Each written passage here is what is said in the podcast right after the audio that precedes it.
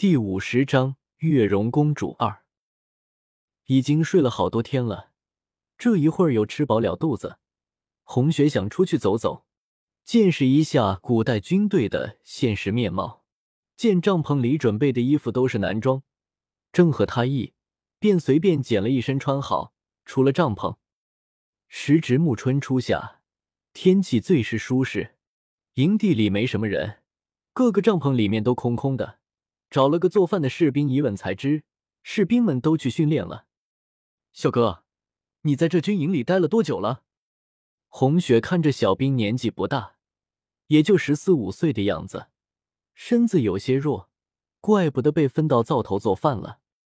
小兵一边整理着吃饭用的碗筷、盘子，一边说：“我十岁就进了军营，家里遭了难，没饭吃，逃难到这边来的。”将军看我可怜，就让我留下了。这么说，你已经在这里待了四五年了？那你在这里有没有看见一个十岁的孩子？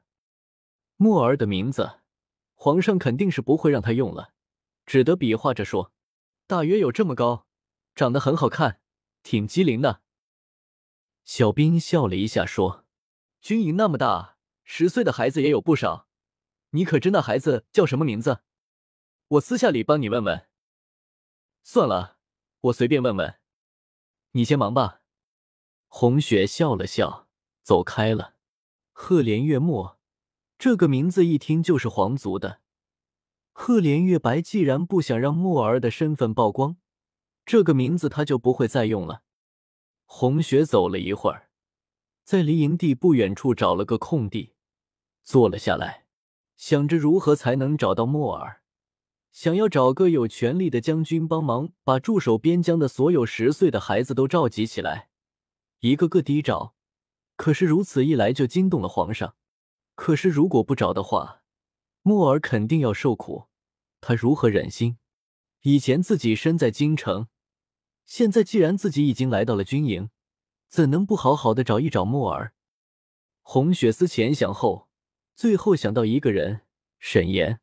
他不是武将。所以他在军营里应该不会太忙。再则，他是皇上带着的人，他爹又是当朝丞相，有足够的权力帮忙自己找人了。就这么办。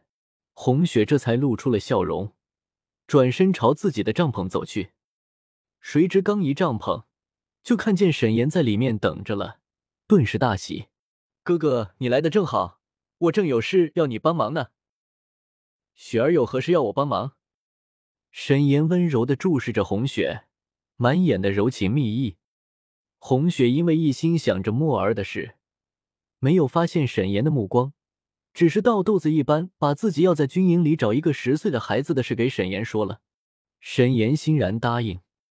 接下来的几天，沈岩都带了好些十岁上下的孩子来到红雪的帐篷前。红雪逐个细细的看了，却失望的发现，没有一个人是墨儿。眼看着整个军营都找遍了，红雪的心里越来越失望。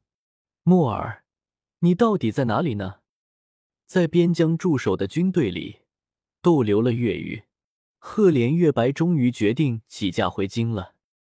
离开的这一天，所有的军士和所有边城的百姓都拦道相送。红雪这回有了自己的马车，她坐在车厢内。挑起车帘，看着遇到两旁高呼万岁的百姓们，感觉很好笑。